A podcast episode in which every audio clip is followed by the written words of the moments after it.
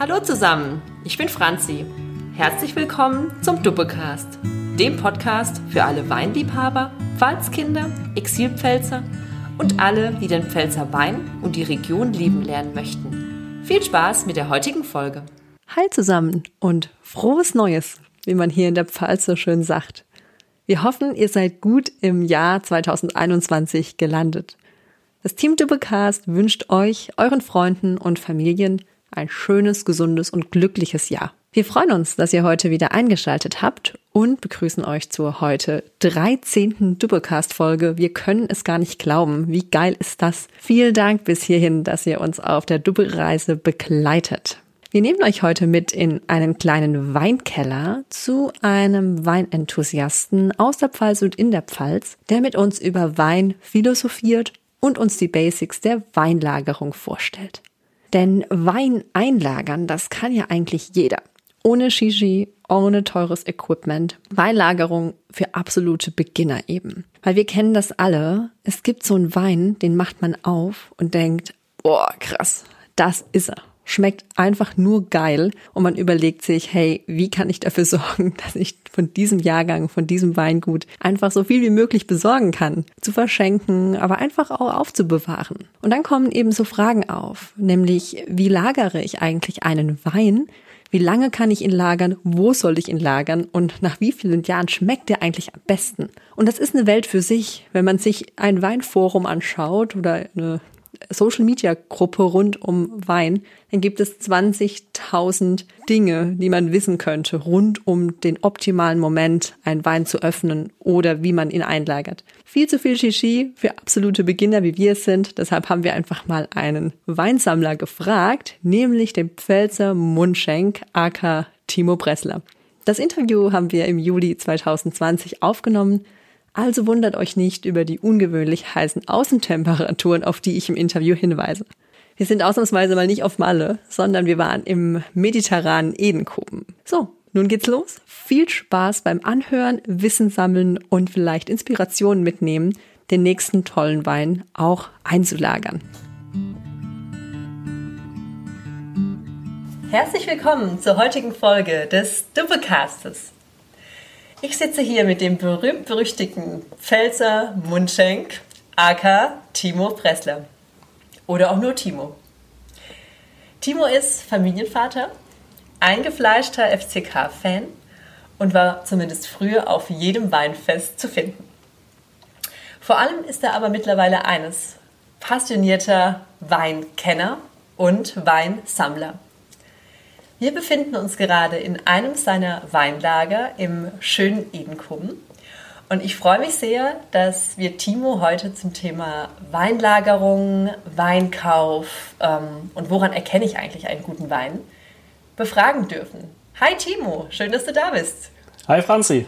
Timo, wir beide teilen die Leidenschaft für Wein. Du kaufst, wenn ich das richtig sehe, nicht nur in der schönen Pfalz deinen Wein, sondern in ganz Deutschland und auch über die Grenzen Deutschlands hinaus. Wie bist du eigentlich zum Wein gekommen?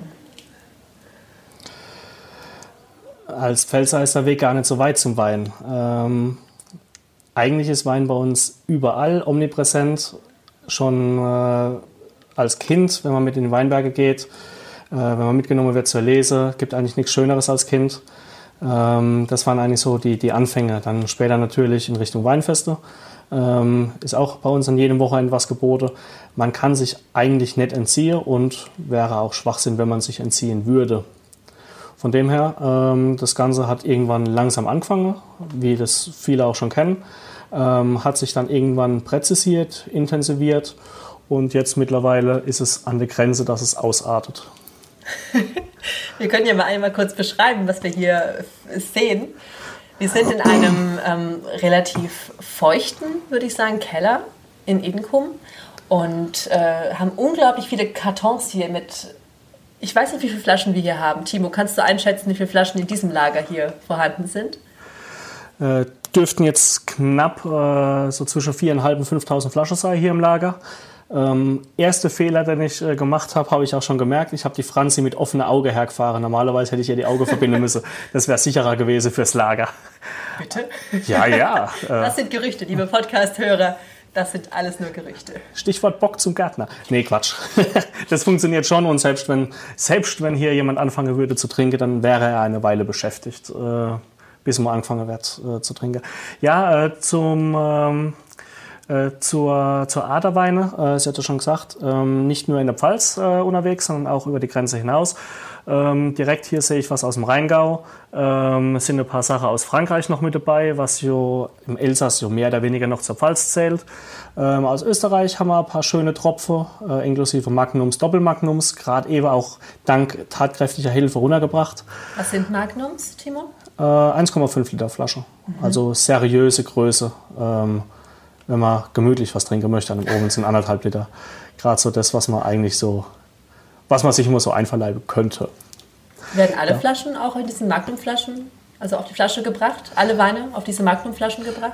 Äh, nee, nicht alle Weine. Ähm, nur ganz spezielle Weine, äh, meistens sehr lagerfähige Weine. Ähm, oder halt, äh, wenn man sagen möchte, man hat jetzt eine größere Gruppe, äh, möchte einen Wein äh, ein bisschen anders präsentieren als eine normale, ich sage jetzt mal Tischflasche mit 0,75, äh, dann macht halt äh, 1 1,5 Liter oder 3 Liter machen dann halt schon ein bisschen mehr her, wenn man dann sowas gekühlt an den Tisch bringt.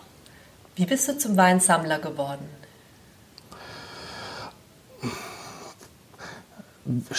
Steckt eigentlich in jedem so ein bisschen drin. Das klassische Jäger und Sammler, bei manchen ausgeprägt, bei manchen nicht. Und es äh, ist einfach so, dass, äh, dass man verschiedene Weine jung probieren kann, ein bisschen älter probieren kann. Und wenn man mal die Möglichkeit hatte, Weine älter zu probieren, äh, dann kommt man vielleicht irgendwann zu der Frage, warum lege ich mir die Weine selbst in den Keller und entscheide dann, wann ich den Wein wie trinken möchte. Äh, natürlich, so im kleinen Stil kann man, kann man sich auch verschiedene Händler raussuchen, die einfach sagen, okay, ich habe hier was, ich biete dir was an. Äh, wenn man jetzt aber dann wirklich viel rumkommt und viele Sachen probiert, äh, Zugang zu viele Sachen hat, äh, irgendwann hat man vielleicht die Idee zu sagen, ich möchte selbst entscheiden, wann und wie ich meinen Wein trinke. Also legt man sich einfach ein paar Flaschen mehr von derselben Sorte in den Keller, ähm, schaut sich die Entwicklung an, probiert die mal durch. Ähm, trinkt alle zehn Jahre mal eine Flasche davon. Ja, es gibt zum Weintrinken gibt es hunderte Anlässe. Da brauchen wir mit einem nicht anzufangen. Da finden, da finden sich äh, Anlässe für eine einzelne Folge. Manche machen ja auch einen ganzen äh, Podcast über das Thema Pfälzer Wein und Anlässe für den Konsum davon. Also da bist du bei uns auf jeden Fall an der richtigen Adresse. Kannst du dich noch an den ersten Wein erinnern, den du eingelagert hast? Schwierig. Ähm, ich glaube, das ging noch los, als meine Eltern von der Mosel kamen. Äh, meine Eltern haben wir, wenn sie dann unterwegs waren, äh, bekamen sie ab und zu den Auftrag, mir was mitzubringen. Ich glaube, ich glaub, ja. Ich glaube, das war damals sogar noch eine Literflasche Riesling, halbtrocken von der Mosel. Ähm, auch aus Steillage raus, sehr gute Lage. Von dem habe ich sogar noch was, weil da haben sie mal zwei, drei Flaschen mitgebracht. Da war das Thema bei mir noch nicht so aktuell vom Einlagern her. Ähm, habe ich gerade vor zwei, drei Jahren wieder eine aufgemacht und die war noch einwandfrei. Und darum, ja, da stellt sich immer wieder die Frage, macht man Sache zu jung auf, ähm, lässt man sie zu lange reife oder ähm, erwischt man eigentlich immer den richtigen Zeitpunkt. So einen richtigen Zeitpunkt gibt es eigentlich gar nicht. Äh, man sollte einfach genug davon haben, dass man immer was aufmachen kann. Und jetzt zum Beispiel, jetzt gerade auf die Frage hin, muss ich sagen, habe ich von dem Wein eigentlich zu wenig damals mir in den Keller gelegt, weil er immer noch sehr gut funktioniert. Und das für schmales Geld. Wie viele Jahre ist der Wein schon alt? Das müsste, ähm, das müsste 2,8er oder 2,9er sein. Müsste jetzt, ich weiß, wo er steht, wo die letzte Flasche steht, aber genau das Jahr weiß ich, aber 2,8 oder 2,9 müsste es sein von der Mosen.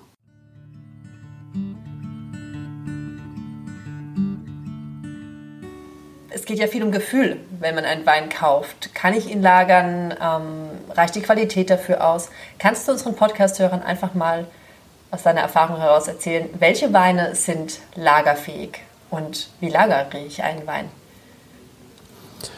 Sehr komplexe Frage, sehr komplexes Thema. Grundsätzlich muss ein Wein, sollte ein Wein von Beginn an schmecken. Äh, es macht keinen Sinn, wenn man sagt, ich möchte den Wein jetzt einlagern, oder es macht wenig Sinn, ich möchte den Wein einlagern, aber er schmeckt von Beginn an nicht. Äh, auch wenn man die Möglichkeit hat, auch das kann man mal machen. Äh, Geschmäcker ändern sich, Einstellungen ändern sich, ähm, dass man irgendwann sagt, okay, ich wollte ihn damals nicht trinken, jetzt schmeckt er mir nach 10 oder 15 Jahren. Äh, aber grundsätzlich, er muss immer schmecken am Anfang und er muss halt natürlich auch in die, äh, in die Geldbeutel reinpassen. Das ist auch eine klare Geschichte. Ähm, man kann sich viel anlesen, man kann viel hören, man kann viel empfohlen bekommen. Wenn man sich jetzt aber beim Weineinlagern übernimmt, äh, finanziell, und dann wirklich sagt, noch ein paar Jahre, oh, das war jetzt gar nicht mein Treffer und auf einmal hat man Kapital ähm, gebunden gehabt ohne jetzt Ergebnisse Schönes draus zu erzielen, dann macht es gar keinen Sinn. Äh, man sollte sich einfach mal langsam rantasten, man sollte mal allgemein schauen, was einem schmeckt, was einem nicht schmeckt, sollte sich ein bisschen weiter reinlesen. Äh, sollte auch immer Weingüter oder Händler fragen, ob sie eventuell vom gleichen Wein, gleiche Lage, ähm, noch was Älteres haben. Viele haben noch ein äh, paar ältere Weine, ansonsten lohnt sich auch die Recherche im Internet immer wieder. Ähm, dann kann man einfach sagen, okay, ich habe jetzt einen Jahrgang 2019 ähm, ich versuche mir einfach mal von dem Wein in 2009er zu besorgen und schaue dann, passt es in mein Geschmacksbild rein, ja oder nein? Passt es in meinen Geldbeutel rein, ja oder nein? Ähm, möchte ich das in 10 Jahre trinken, den 2019er, weil 2009 wird es nicht mehr so oft verfügbar sein äh, von ganz normaler Sache. Aber wenn ich jetzt sage, okay, die 10 Jahre, die haben gut getan, das ist genau das, was ich mir vorgestellt habe darunter. Ähm, ich lege mir einfach ein bisschen mehr in den Keller und gerade wir hier in der Pfalz haben auch die Möglichkeit, uns für recht schmales Geld sehr, sehr gute Weine in den Keller zu legen.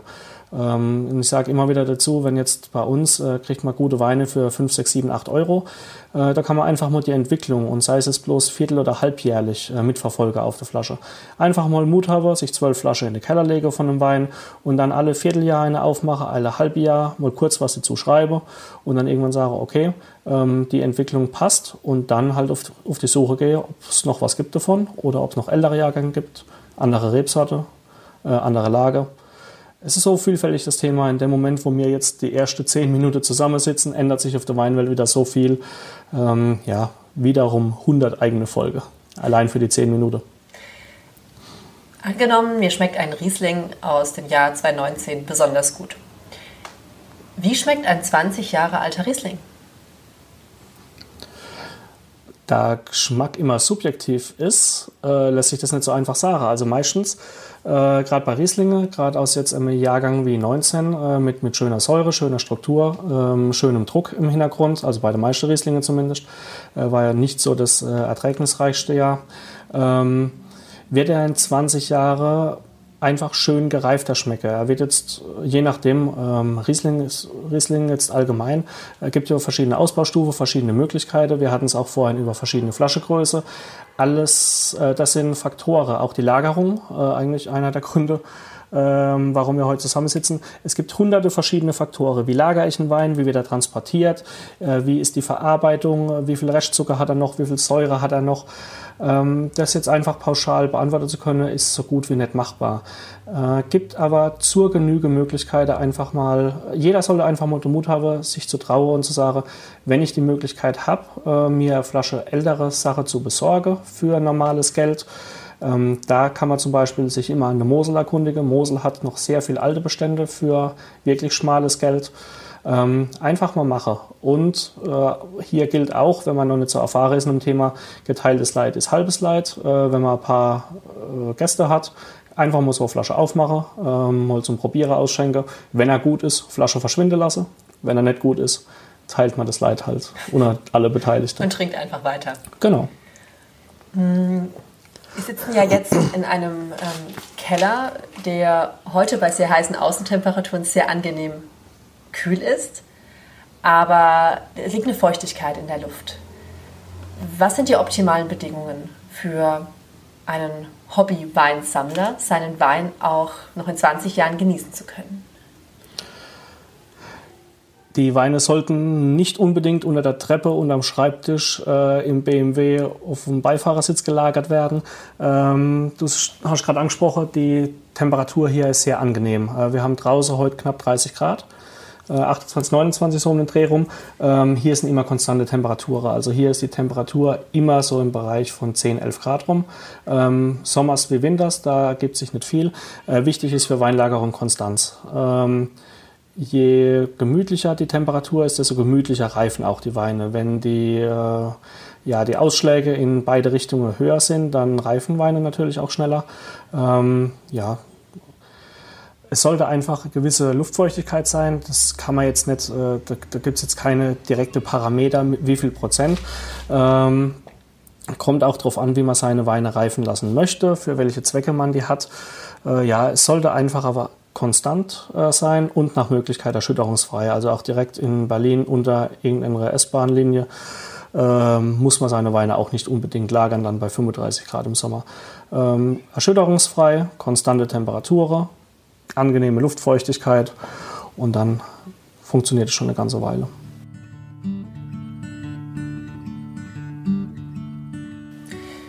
Wir sind ja gerade in einer Art ähm, Zwischenlager sozusagen, so habe ich das verstanden. Die Weine sind noch in den Kartons von den Weingütern.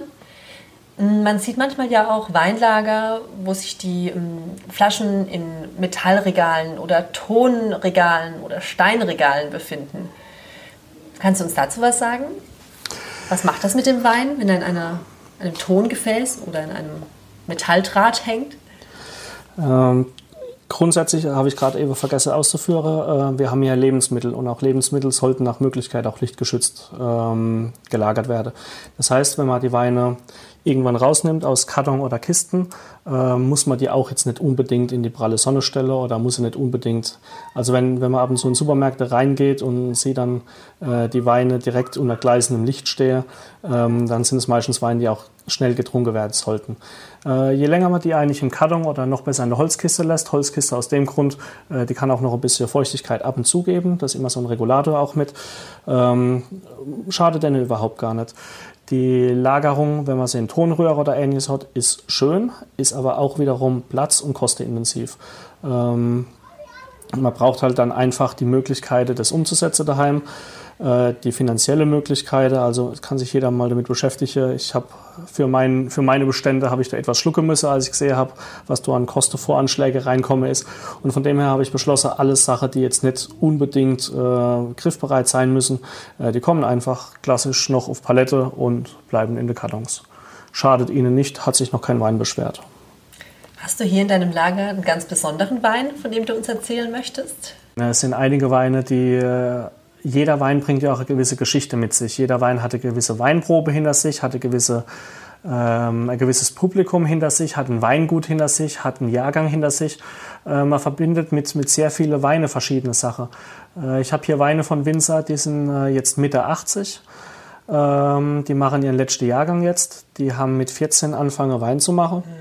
Ähm, haben jetzt bis wirklich mit 85 haben sie gesagt, jetzt fangen sie oder jetzt hören sie mal langsam auf damit. Das sind einfach schon Sachen, die hängen am Herzen, wenn man mit zwei Mitte 80-jährige Weine probiert und die einem stolz die Analysewerte auf den Tisch legen und man weiß, unter welche Bedingungen die produziert worden sind und was da geleistet wird, äh, dann sind es schon Weine, die, die einem am Herzen liegen. Und ich hatte das Glück, äh, ich kenne die beiden die beide Jungs auch schon eine ganze Weile. Äh, ich habe noch Weine von denen äh, von 2001 und von 2003 im Keller. Die hatten sie noch ganz regulär im Verkauf, also zum Thema gereifte Weine. Ähm, vor fünf, sechs Jahren waren noch Weine aus 2001 regulär für normales Geld im Verkauf.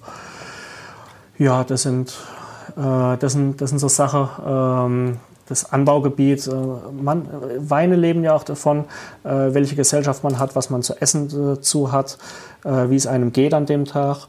Und jeder Wein hat so ein bisschen Geschichte. Also mit, mit 90 Prozent der Weine wenn ich den in die Hand nehme, äh, verbinde ich was damit. Sei es jetzt der Wein zur Verlobung, sei es der Wein von den, von den beiden älteren Jungs, ähm, sei es von einem schönen Abend, wo man dann nochmal nachgekauft hat.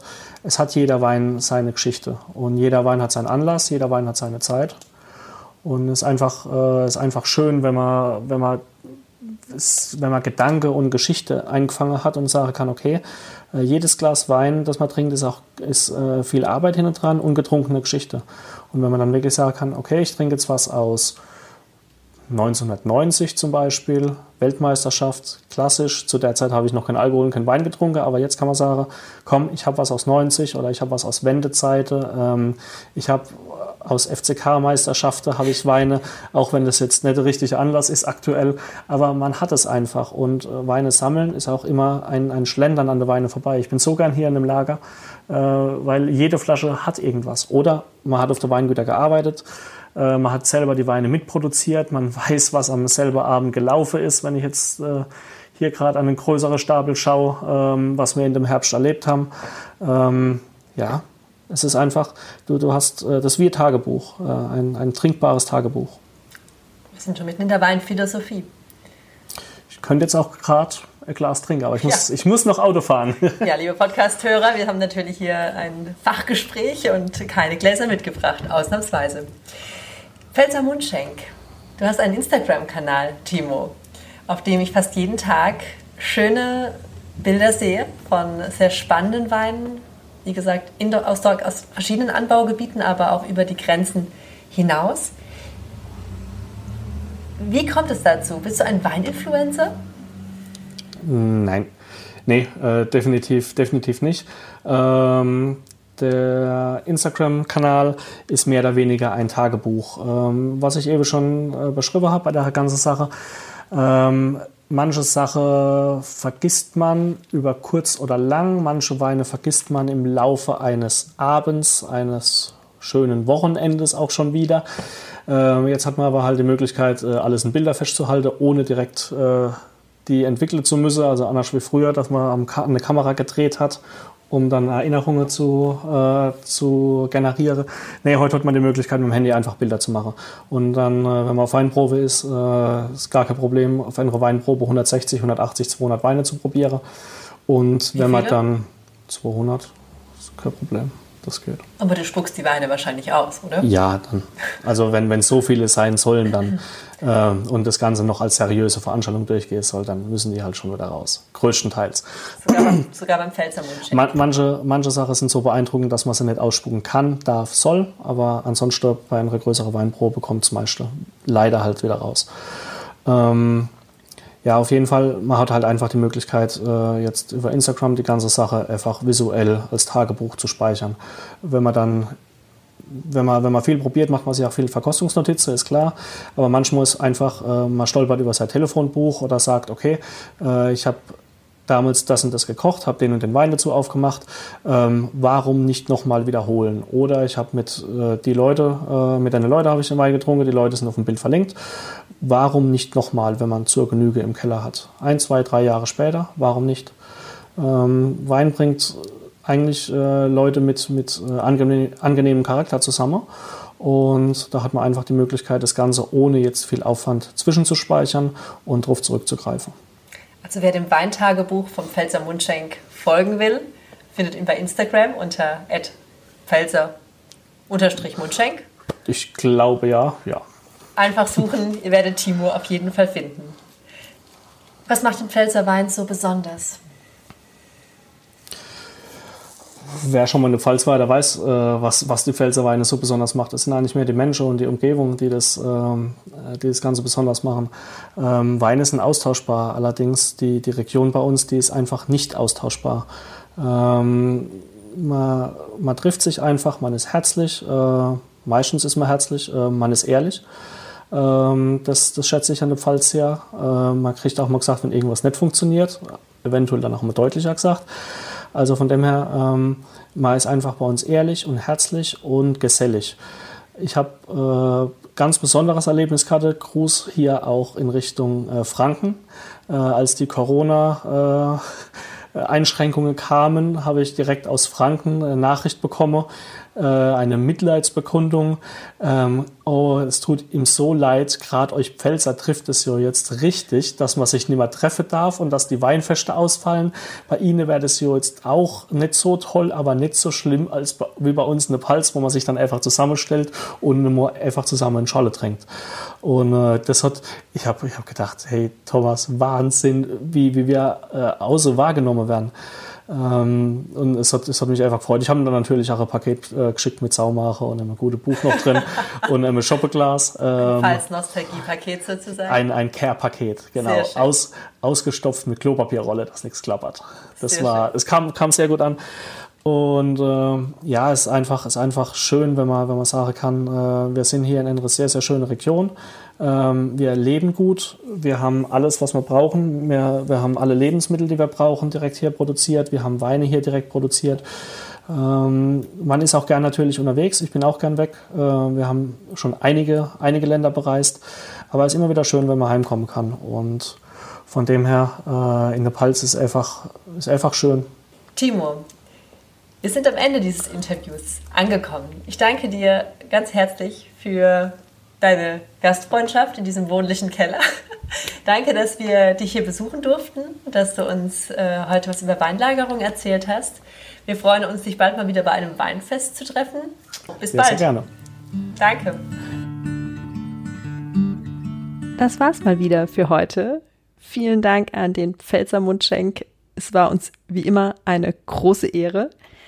Und ja, mir bleibt nur noch zu sagen, folgt uns gerne auf unseren Social Media Kanälen, Instagram und Facebook at Doublecast oder und unserem YouTube-Kanal gerne abonnieren, heißt natürlich auch Doublecast. Und wir möchten uns an dieser Stelle nochmal ganz herzlich bedanken für das gnadenlos mega tolle, großartige Feedback, das uns seit dem Geburtstermin des Doublecasts am 31.07.2020 ereilt auf allen Kanälen. Es macht so unglaubliche Freude mit vielen großartigen Pfälzerinnen, Pfälzern, Exilpfälzern und auch Pfalzinteressierten und auch Leuten, die einfach Wein mögen und aus Schleswig-Holstein kommen, ins Gespräch zu kommen, ist eine riesengroße Freude. Vielen, vielen Dank. Empfehlt den Doublecast weiter. Wir produzieren fleißig für die nächste Runde. Und ja, bleibt dabei. Bis bald.